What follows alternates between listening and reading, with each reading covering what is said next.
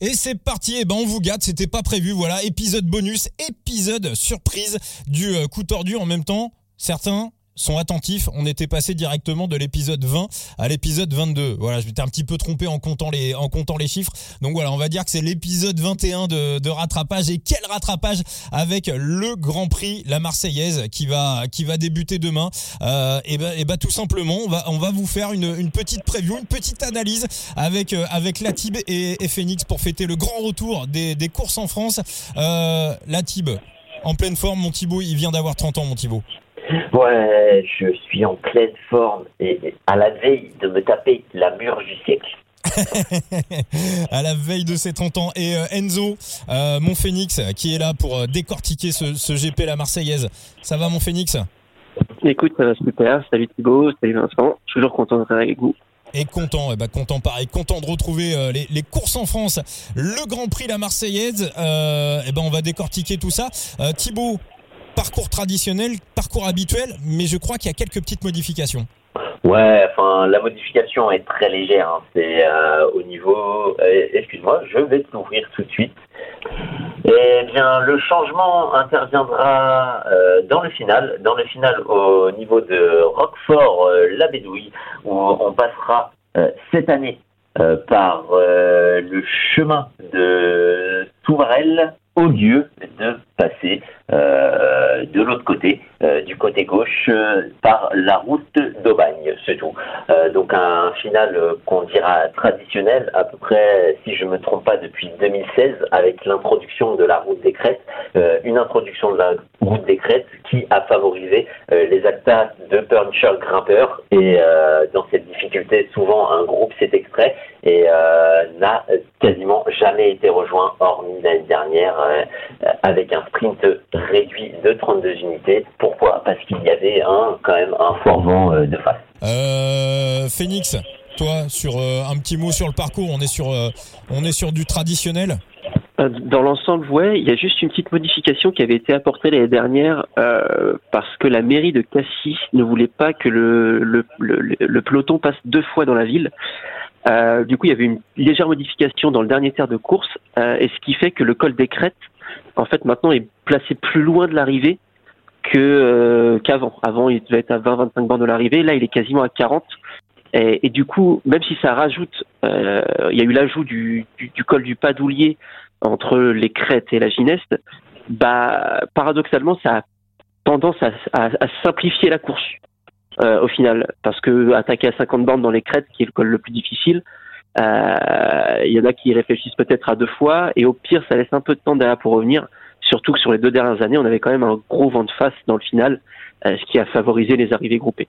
Thibaut, euh, est-ce que pour toi, on repart un petit peu sur le même scénario que l'année dernière hein, T'en parlais à l'instant, ce groupe d'une trentaine de coureurs, ça va être un petit peu la surprise hein, avec ce gros vent de face, ou est-ce qu'on va revenir plutôt sur du traditionnel avec un petit groupe de bons punchers euh, qui peut aller jouer la, la gagne à Marseille?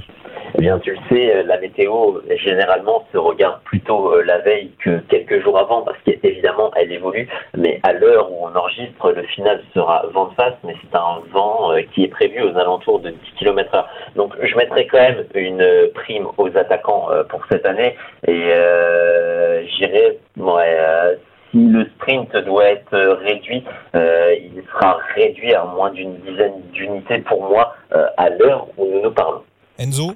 Euh, là, je t'avoue que moi, j'ai pas regardé le vent, mais selon ce que dit Thibaut, même si c'est que 10 km heure en vent de face, euh, compte tenu encore une fois de, de la distance euh, du col des crêtes de, du final, moi, je partirais quand même sur un sur un sprint réduit, enfin sur un sprint, euh, mais pas d'une dizaine de coureurs, d'un peu plus, quoi, une bonne une bonne 20 25 coureurs.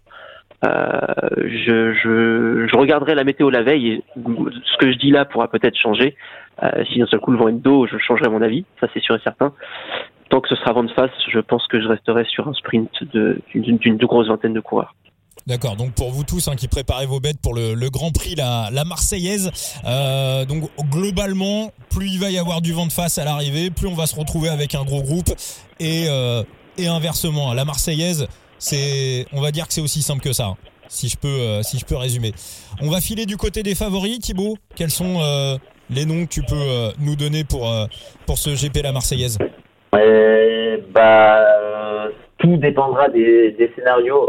Moi, j'ai quand même une préférence, une prime pour les attaquants, mais une prime pour les attaquants avec des capacités de bonnes grimpettes et aussi de très bons sprinters. Pour ça que un mec comme Benoît Costefroy a souvent été placé malgré son pédigré peu fourni sur le GP la Marseillaise. C'est une victoire et une cinquième place. je partirais sur un, moi un mec qui me qui me plaît bien. Euh, on va dire que ce sera redondant avec un prochain épisode. Mais euh, Joël Sutter, euh, je partirai bien dessus. L'année dernière, il nous a apparu en, il est apparu en forme sur les, courses espagnoles du Challenge Mallorca.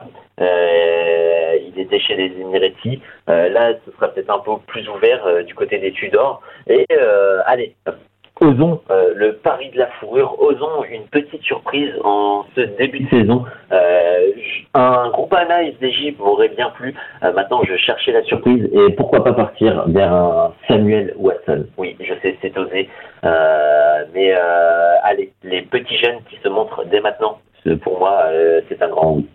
Enzo? Bah, pour moi, dans mon scénario, un mec comme Deli, il est dans le final. Et d'après la start list, je pense qu'il n'y a pas grand monde qui soit en capacité de le battre si ça arrive euh, en sprint, au sprint. On a vu là, dernièrement qu'il passe plutôt bien les côtes. Il suffit qu'il y ait comme un tout petit peu de vent de face euh, suffisant pour euh, pour gêner les attaquants, ne pas leur permettre de prendre trop trop d'avance. Et ça pourrait se terminer avec un, un Deli qui lève les bras de nouveau.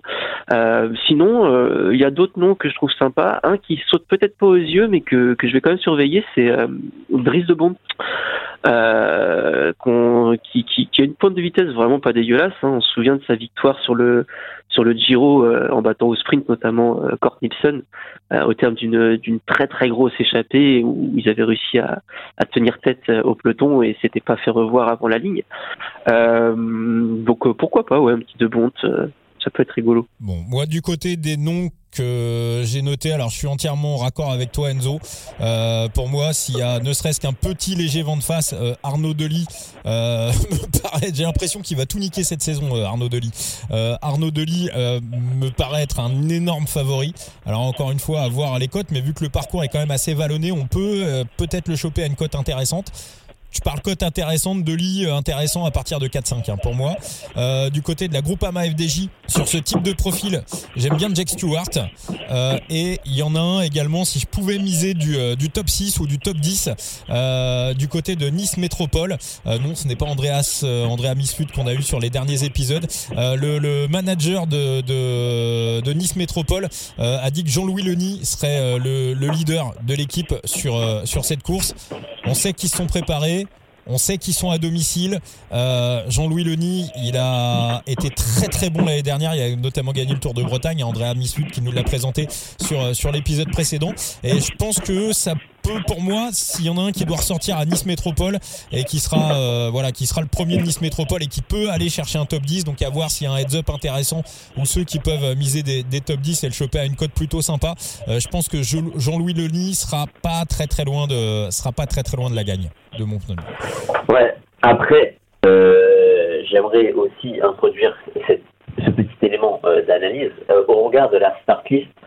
Quelle équipe pour contrôler pour un sprint hormis la loto et quelle équipe pour aider la loto pour un sprint potentiellement réduit pour son pour son sprinter là est toute la question et j'ai plus l'impression qu'on est sur des équipes qui miseront beaucoup plus sur l'offensif que sur leur carte sprinter en plan A bah, tu peux avoir euh, une OX pour Ramsus Stiller.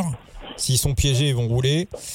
Tu peux avoir, euh, pour moi, IF éventuellement pour Magnus Kort. Euh, après, c'est vrai qu'une fois qu'on a passé ça, là, je suis assez d'accord avec toi. La, course paraît difficilement contrôlable et bah Deli, faudra, ouais, faudra peut-être qu'il sorte, faudra peut-être qu'il sorte un petit peu avant et qu'il soit malin s'il veut aller, s'il veut aller jouer la gagne. Je pense. Je vois... non, moi, je, je, vois, je, vois, quand même très peu d'équipes pour contrôler pour un sprint. Eh ben, écoute, euh, très très bien. Bah, je vais vous remercier pour euh, cet épisode bonus du, euh, du coup tordu.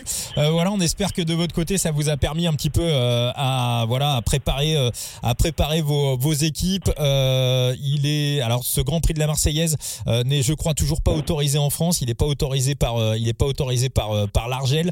les francophones de l'étranger peuvent peuvent le jouer bien évidemment sur d'autres sites. Il est aussi disponible sur Side Limit, hein, le premier jeu de Digital Fantasy Gaming, euh, qui ne rémunère pas ce podcast. Hein, je le dis, voilà, j'en parle parce que je crois beaucoup au, projet euh, et, on aime bien Valentin Goss et, euh, Antoine Besson et Armindo, qu'on voilà, Antoine Besson qu'on avait déjà eu.